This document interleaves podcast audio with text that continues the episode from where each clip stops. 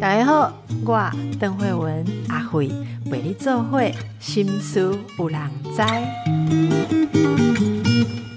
大家好，心思有人知，我是阿慧，这位是阿玉律师，赖芳玉律师。好，听说 AI 啊。为了要化解那种空虚感，哈，当然一切都可以用数位虚拟来执行。可是为了化解那种空虚感，现在的潮流是要再把 AI 的这个东西包到一个摸得到的壳里面，这很奇怪，你知道吗？就说本来其实用 AI 像 Chat GPT 就可以嘛，只是听说 Chat GPT 跟那种。那种呃制造养制造娃娃人形娃娃的公司在谈合作，所以他要把这个东西放进人形娃娃里面，让你还是看得到一个摸得到一个人，你不觉得人很妙吗？所以以后不会不会担心弃养的问题了。总是会有一个人在陪伴你，是这样意思吗？哎，这就是今天的主题了，没错哦。那刚才说到，哎，我不知道，但是一切都牵涉到法律跟金钱很多。嗯，我们今天等一下就要来回答大家这个问题。先说到 AI，AI 是我们上一次讲的那个有关网络的那个诈骗哦。我要跟赖律师提一下大家的回应啊。其实我觉得蛮惊讶的，很多人回应，而且这个回应让我看了都觉得说，哎，我们真的。很认真做，没有白费哈。嗯，我先来读一位哈。呃，首先这位朋友他讲的是说，很赞同你们说的话。他说，我妈妈就是碰到渣男疯掉的，不是我，是我妈妈哦。他说是我妈妈碰到渣男哈。他说希望有更多女孩子听到这一集，可以提高警觉。也谢谢律师跟医师造福人群，希望能减少病态的伤害。还希望能够再细讲下一集啊。再来是另外一位，他说：“哦，这个我就要读一下，然后请赖律师回应。”他说：“我正处于有毒的关系当中，我所有劳力付出跟金钱付出，在那个人眼中什么都不是。但我也不是青春少女，我有点历练了，所以我拒绝他要我付出更多更好，我拒绝他一再的挑剔，拒绝他任何不合理的要求。我今年就这样挺过来了。”今年的除夕我不会出现在他家，因为去年除夕我遭逢奶奶过世，他竟然说我家的事情不要影响到他家的欢庆，所以即使我家哦奶奶过世，我还要出席他家的除夕。好，虽然明明我很哀伤，那大概往后过年都会因为二零二三年他的不体贴，我再也不去他家过年。这个人更可怕的是，他了解到我家是单亲，就挑刺我说。因为我单亲，才不能受教，我才不会是个好媳妇。然后不仅挑剔我，还攻击岳母，攻击岳母应该就是攻击他的这边的妈妈哈。我们这位朋友的妈妈，那我都没有说他家是又嫖又赌、父母失和的家庭关系，他竟然还一直挑我，所以他他有某种觉察到他自己处在有毒的关系当中。不过这里面的叙述，其实我觉得还有。我觉得还有一些更隐微的问题耶，我不知道赖律师看到。我看到这个留言的时候，呃，我我必须讲，就是说，心理师好像慧文啦，哈，就是说，透过这样的一个大众传呃这种传媒的一个影响力哈，让大家不断的看到自己的界限。嗯，然后我觉得女性不太习惯拒绝，但是你看这个朋友，他就懂得叫拒绝。嗯，我觉得很不容易，就是说，第一个。呃，我觉得看到关系有毒的关系是一个能力。第二个，有到行动到用拒绝，这是更大的能力。那第三个，他会看到未来的发展。所以我觉得，在我本来在在看这一段的时候，正在想说他们是处在什么样的角色里。那看他讲一个岳母，好像就给了一个暗示，就是他是一个夫妻关系，所以有个岳父岳母的角色嘛，哈。然后呢，你会听到了一件事情，就是他们双方已经处在一个。呃，当然从女性的角度来看，是一个呃，可能 maybe 是 PUA 的关系里，他用有有毒的关系了哈。那他的有毒的过程如何被养成的这一件事情，我看到的就是他们曾经分享过呃自己的原生家庭的议题。那在这里头，我相信呃互相都有一个在呃爱里头的认认为自己的不足的部分，然后两个有了一个结合。那通常在我看到的个案当中，呃，能够理解你的处境，你也理解我的处境这件事情，往往是爱的开始。好，那在爱的开始之后，到一个关系的变质，突然那个本来爱的开始就变成爱的毒药。哎，这个很典型。对，就变成爱的毒药，然后就往往就被拿来攻击你最脆弱的时候。好，那这样里头，当然我觉得上次呃慧文在讲 PUA 里面，还有去提到了一个若即若离。那在这个关系里头，我自己也会看到类似若即若离，也就是说，你有看到他的努力。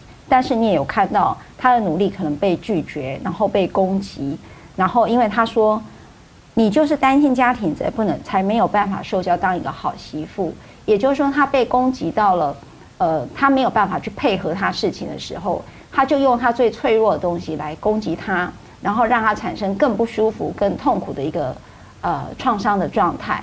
那我觉得他就很擅长了，很擅长知道我怎么让你最痛啊。对，这个真的很厉害。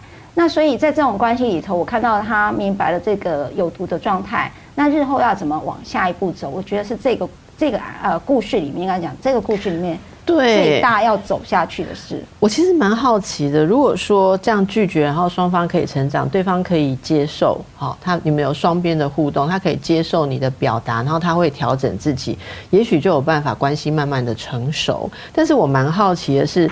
如果这样子拒绝，然后对方也用情感的抽离来反制，好，或者对方就可能说，哦，那你这样子的话，嗯，你不应该进入我的家庭啊，或者我要跟你分开，那才真的考验到是不是我们这位朋友真的能够维持自己的界限。如果我帮这一位朋友问慧文哦，呃，像遇到这种已经很碎裂的状态了，哈，对我来讲关系挺碎裂的哈，或者甚至到断裂。如果来到你这里，你会怎么建议他呢？呃，其实这个问题真的蛮深的哈。我我简单跟大家讲，我我觉得常常跟那个阿 Q 聊，就是我们有时候会聊不完当集脚本的事情，但是因为我们聊到一个点，会会觉得很想跟大家再多讲深一点。你刚刚问到这个问题，如果这样子的朋友来，好，那心理治疗其实有很多种方式。有些是比较像认知或是辅导的，可能就会跟你做一些解释，提醒你要怎么去注意到问题。好，那你可以这样做，你可以那样做，甚至有一些专门在讨论如何沟通的。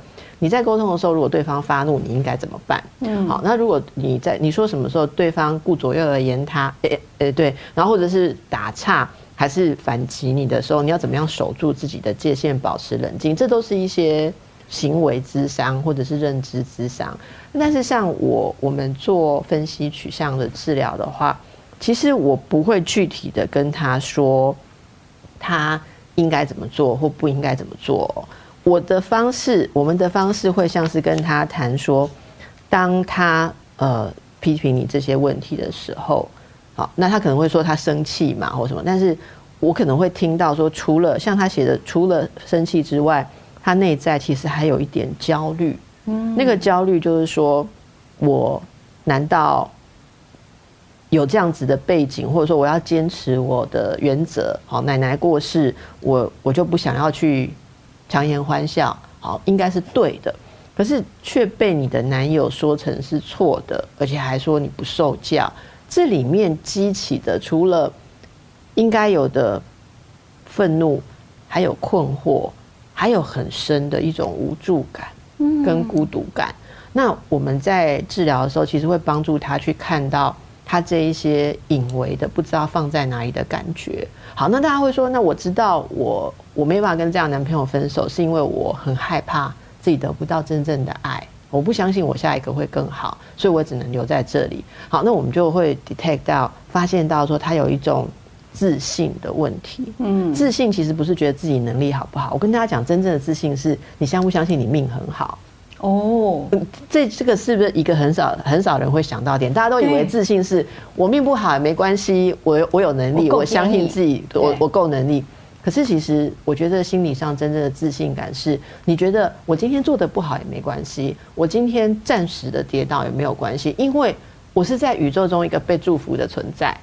哇，也就是说，真正有自信的人是觉得自己命是不错的。那个好不是你衔着金汤匙出生，然后你有钱有势哈，外貌好，呃，内在好，不是那个那个好命是你相信你跟这整个天地之间是和谐的，有有容身之处。我把这个就称为是命好。你你你就会觉得说你你不会被毁灭。可是我们很多成长过程有创伤的朋友，其实这一点的基础受害了、受损了，所以他们就其实你看他停在这样的关系里面，我想。那个律师你也看很多，他们停在这个关系里面，为什么不大刀阔斧的离开？对呀，并不是找不到好律师而已哦，是他们基本上没有相信自己会有更好的可能。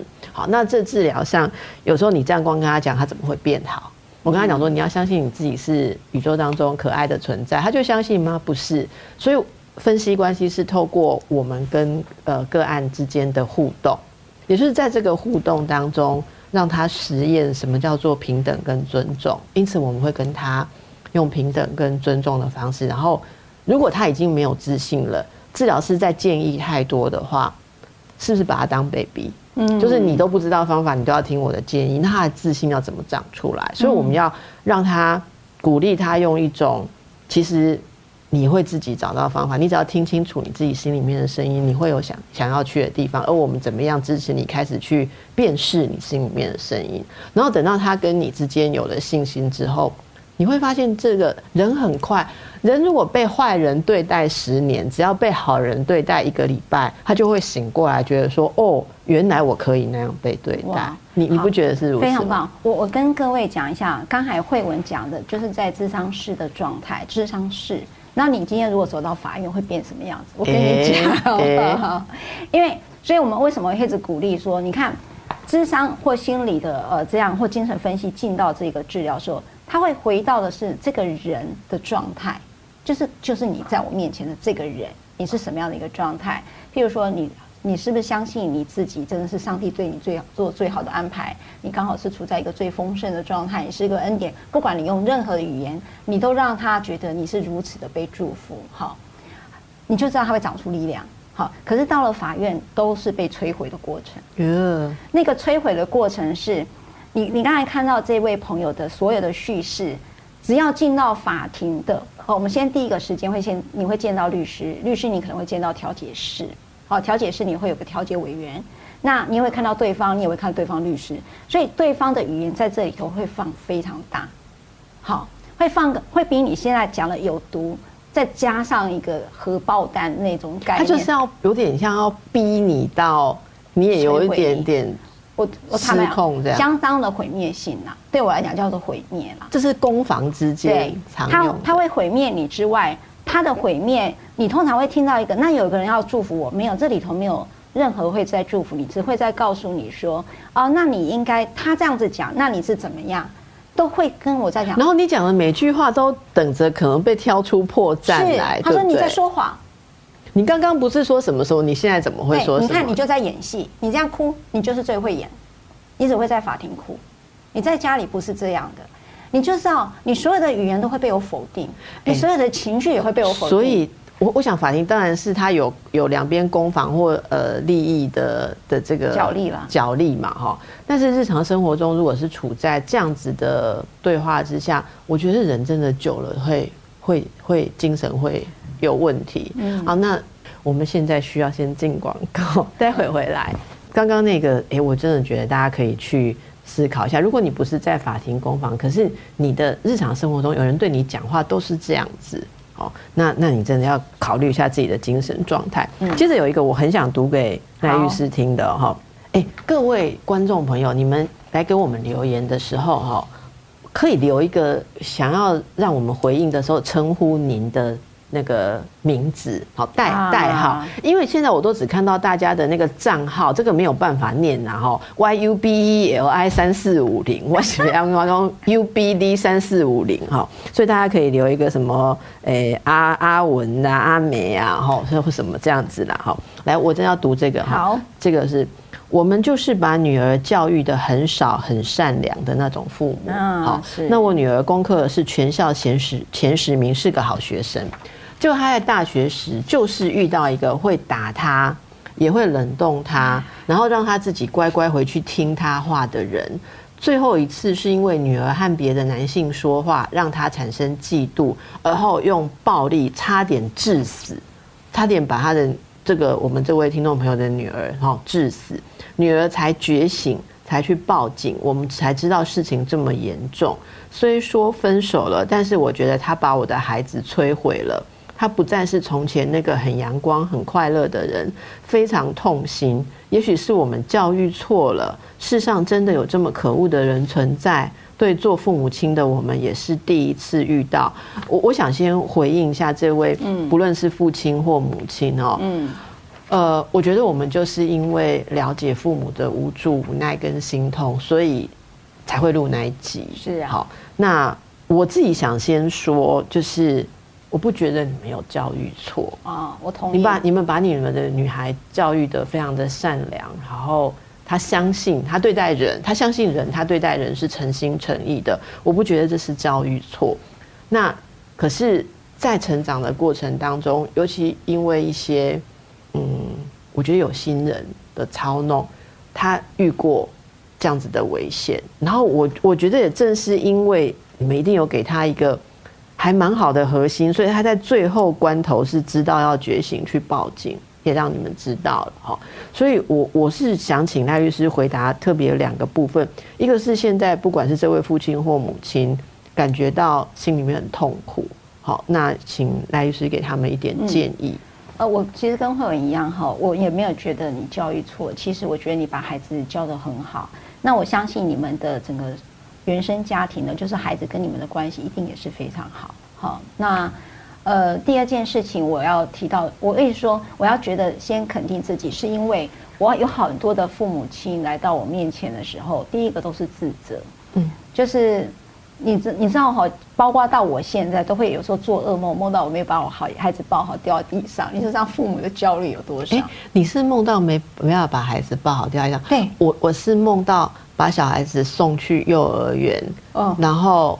玩一玩之后，我看不到他。你忘记带回来对吗？不是，他他去上幼儿园的时候，我会梦到各式各样，说老师叫他们钻进一个管子，那是电动打太多嘛？就是叫他钻进一个管子之后，别的小孩都冒出来，但我没有看到他冒出来，这是父母的焦虑。真是父母焦虑，说你孩子到多大都是孩子很还是很焦虑，所以我觉得当孩子有受伤，不管任何种伤了，然后我觉得现在父母真的是。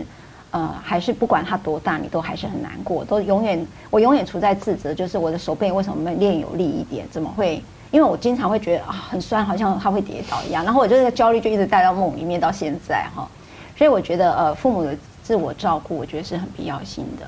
那第二件事情就是啊，孩子的生命历程本来就会如同你这样，都会遇到很多的可能性跟意外，都不是。啊，我们带着很多的幸运坐在这里哈，譬如我跟慧文还可以在这边聊，我觉得都是一个很被祝福，但是也不排除人生总会遇到一些磕磕绊绊的事情。对，好，那我们的孩子遇到这样的事情，我觉得呃，只有一个对我来讲就是陪伴跟支持。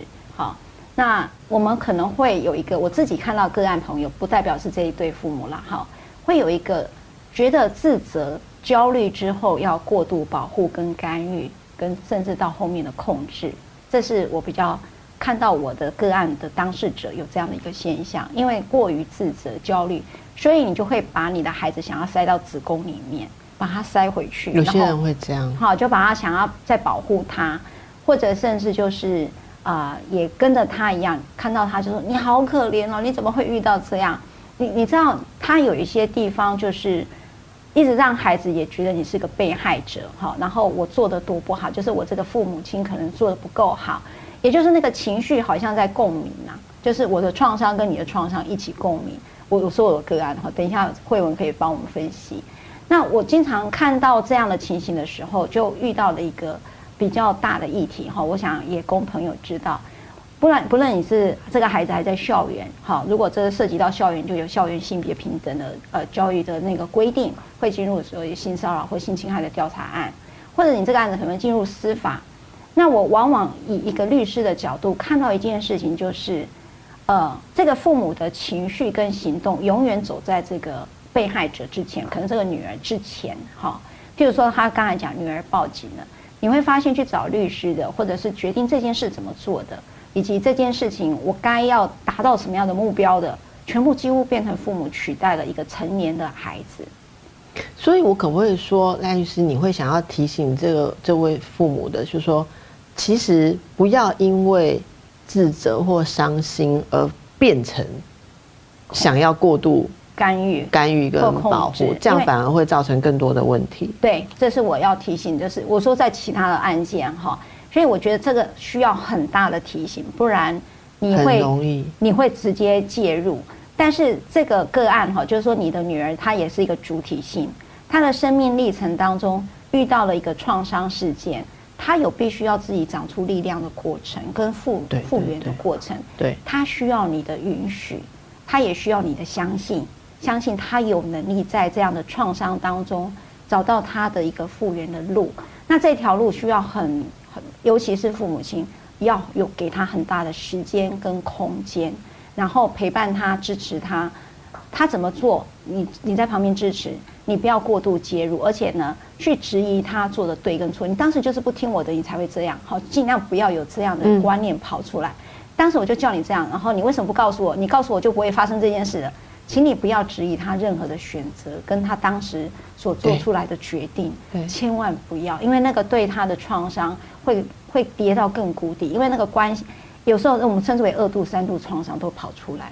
那我认真的跟各位讲，进入司法当中，他的创伤绝对会会很多，所以你唯一能做的就是支持他，陪伴他走过这一段路。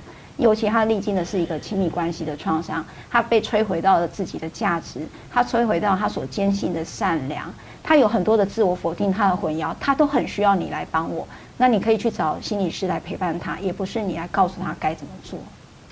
我觉得真的是非常非常重要的提醒。对，我觉得这其实也连带讲到我刚刚说要问你两个问题嘛，给我们这位朋友两两也要问两个问题。第二个问题是说，那他觉得他女儿现在不再是从前那个很阳光、很快乐的女孩了哈。他们父母觉得说，那个那个男朋友把女儿摧毁了啦哈。那呃，对于这个女儿如何可以恢复她心理的健康跟她的神采？好，你你会有什么建议？我先讲法律的，那个心理健康交给慧文了哈。法律部分很明显的，它这是一个呃，我们称为亲密关系的暴力。对，OK，亲密关系的暴力哈，我们其实依照家庭暴力防治法也好，依照最近的反跟梢法都有这样，或甚至它如果有涉及到不断的追踪嘛，跟踪他，你一定可以去申请保护令，好。那因为我们有涉及到所谓的同居跟未同居，所以有不同的法案在运作。那这件事情呢，我觉得协助他一个法律资源，因为他现在找警察了。那这件事情应该也有家暴中心的介入，所以家暴中心的社工呢也会协助你有免费的法律咨询。那这些都是一个大学生很少接触的事件，对，好，所以啊，这个事件是可能需要一些呃陪伴者去。让他这个资源找到，然后陪伴他去听，哎，律师怎么讲？他可能家暴中心会转介咨商师，然后他会去找咨商师，你就陪伴他走这个，因为这个就是一个还没有社会化，就是说他还没有进入社会的时候，他最不了解的社会资源。那这个也就是父母亲，因为我们到这个年纪了，我们知道这个资源在哪里，那我觉得可以提供给他，这是一个很重要的一个。啊，我觉得很重要的一个陪力啦，对一个孩子的陪力。哎，你讲陪力这个概念也是很重要，所以经过这些法律过程，有点像是说从法律上给他一个公道跟肯定。其实对于这种创伤的修复，有时候是一个起点，对不对？是一个力量的展现。嗯，就是因为我觉得我自己看到的创伤的那些被害者，都有一个很错愕，一定是我做我做错什么。或者是说我没有保护到好自己，然后他会觉得自己没有能力。可是法律有个地方很有，呃，我觉得很特别，他的那个行动会长出力量来。所以，可是只有一件事情，有时候法律会离你的想象有点距离哈。我先讲一下，有时候，呃，法律跟正义都需要付出代价的，会是有成本的。好，他会你要去开庭啊，你会去遇到很多不同的人啦。然后你会可能要花上律师费啦，等等哈。那这个过程当中，我也是要去经历，我也是鼓励当事者去经历那一些，否则他会觉得他如果没有保护自己，就意味着自己是更脆弱的那一个。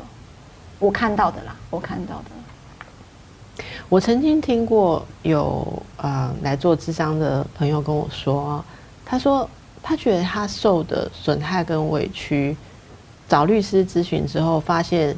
不在法律的犯罪行为的规范，也就是说，也其实也不是只有犯罪，犯罪是刑法嘛，哈，那民法上可能也够不到要对方赔偿的程度，好，然后律师也很温柔的跟他很仔细的做很多解释，然后从律师那里谈完之后，他来找我，他就大哭，而我等他哭了很久之后，理解到，哎，其实律师的咨询是很周全的，但是他在哭什么？我跟你讲一句话，他说。当我意识到我所我在这个人这边遭受的损害，法律是没有保障我任何求偿的权益跟定他罪的的权益的时候，我觉得那意思是什么？意思是这整个世界都不认为他对我做了不该做的事。也就是说，他这整个世界都认为他对我做的事是合理的，然后他就觉得说这让他颤抖、痛苦，然后不知如何安顿。我那时候听了，我其实稍微思考一下，我觉得蛮震撼。就是对，有时候我们在倡议什么修法的时候，呃，像之前谈很多跟女性身体权益有关的倡议修法的时候，其实我们常常都有去参与那些像公听会或什么。有时候就会觉得说，哦，你法律需要这样子，就是。为了那么少的情况，然后来绑住这么多人的自由或什么时候？可是我我印象很深，我听这位朋友讲这个事情的时候，我就是感觉到法律就是有这样子的一个意义。法律上规定什么是可以，什么是不可以，法则是如何，它的轻重，其实有一个公众集体力量的展现，这个就是一种公益，嗯的所占的位置，就是说。我们基本上法律会罚这件事情，就是说你不可以这样对待他，嗯，所以你如果这样对待他，你就有法律的责任。这会让受害的人或受到损害的人，也也不只是求偿，而且他在这里面会感觉到说，不是我的错。是对方做了不该做的事。嗯，我觉得是，所以就是你说从法律上，法律跟心理修复一个很重要点。所以我们有很多很多很多的人之前遭受各种亲密关系的暴力啊，或是不当的性侵害、呃性骚扰，哦，不是这两年很多人都开始出来嘛？那个过程虽然非常的痛苦，可是很多人还是觉得说他开始觉得自信心。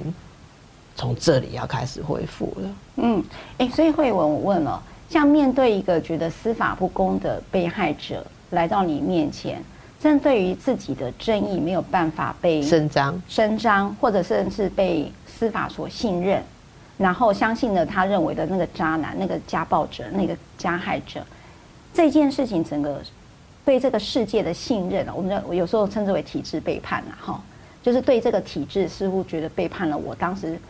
我奉公守法，然后你的公民与道德从小到大教了这么多，结果我奉公守法，然后对方不用奉公守法，他也没有发生任何法律上要惩罚他的事情，我如何恢复对这个世界这种法律秩序的一个信任呢？对啊，对啊，其实你说的事情可大可小嘛，对啊，小一点的就是私人的一些事情，那很多的事情以前法律没有管，现在有管的啊，对，对，对，以以前没有管酒驾。肇事现在有管啊，很多事情就是。然后你说这个可大可大，就是像所谓转型正义在做的事情啊，嗯，有政治受政治受难啊，嗯，的国家的迫害。其实我们去年世界荣格分析师的学会是在南美，在阿根廷，嗯，那你知道阿根廷这个国家的历史有很多，他们的政府啊，或者某一某一边的时候，他们其实有很多独裁。或者是政治迫害的事件、历史事件，所以那那个研讨会上大量的报告都是在谈这些受到不正义的集体对待的后代，嗯，集体创伤，对，其实他们的内心的创伤。所以我觉得这个，你说这个能对他讲什么？其实我觉得其实不是讲什么这么简单的事情，而是你要听听到很多很多，让他可以透过。叙事，然后来重整，这也是我等一下回来的时候，我也想要回应一下，就是这位朋友跟我们分享，那他的女儿怎么办？嗯，好，我我其实只有很简单的一个心法而已。我们先进广告，好，回到心事有人知，我们今天运作的还不错，可是我们谈的议题其实今天也蛮复杂跟严肃的然后我觉得还蛮好的，就是因为呃，在这些留言，我觉得够具体了，很具体，因为阿高有跳过。还有帮我们不不是很具体的，他不会放到这里面来为难我们这样子哈。你的心法？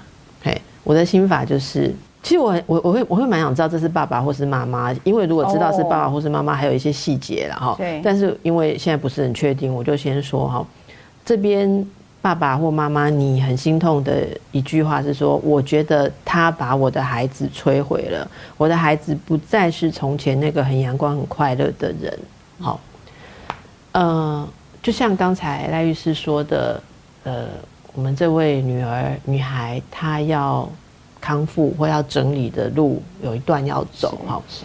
可是我说一句话的心法是：等爸爸跟妈妈自己，你可以不再用“孩子被摧毁”这几个字来思考你的孩子，你不再看他看得像是一个被摧毁的女孩的时候，那我想你的陪伴就会进入到。有效的嗯地方了，好，所谓所谓陪伴有效，就是说可以陪伴他在恢复他的阳光跟快乐。为什么呢？我我我看过很多很多的例子，我想跟大家分享是说，很多的女孩子在谈恋爱挫败的时候，她们都会告诉我说，我妈要是知道我被人家这样对待啊，我妈一定伤心死了。跟妈妈关系好的会这样讲。跟妈妈关系比较不好的时候，我妈一定会气死了，我妈一定会打死我。可是有的有很多跟妈妈关系好，就是说我妈一定会伤心死，我妈一定会受不了了。所以他他们其实会气恼自己。然后人都有一个自我形象，例如说，哦，我是我爸妈的宝贝。像我想您的你们的女儿应该是你们的宝贝，她自己也知道她是你的宝贝，她会觉得她不但是。很懊恼，他搞不懂自己为什么会受到这么恶劣的对待。他其实心里还有一个可能没有意识的懊恼，是我弄坏了我爸妈的宝贝。哦，你知道吗？那个感觉。所以我觉得爸妈能帮他减轻负担的一个很重要的地方是，也许爸妈经历过多一点的人生历练，或有多一点点的力量，我们真的要比孩子更快调整到一个位置，去相信说。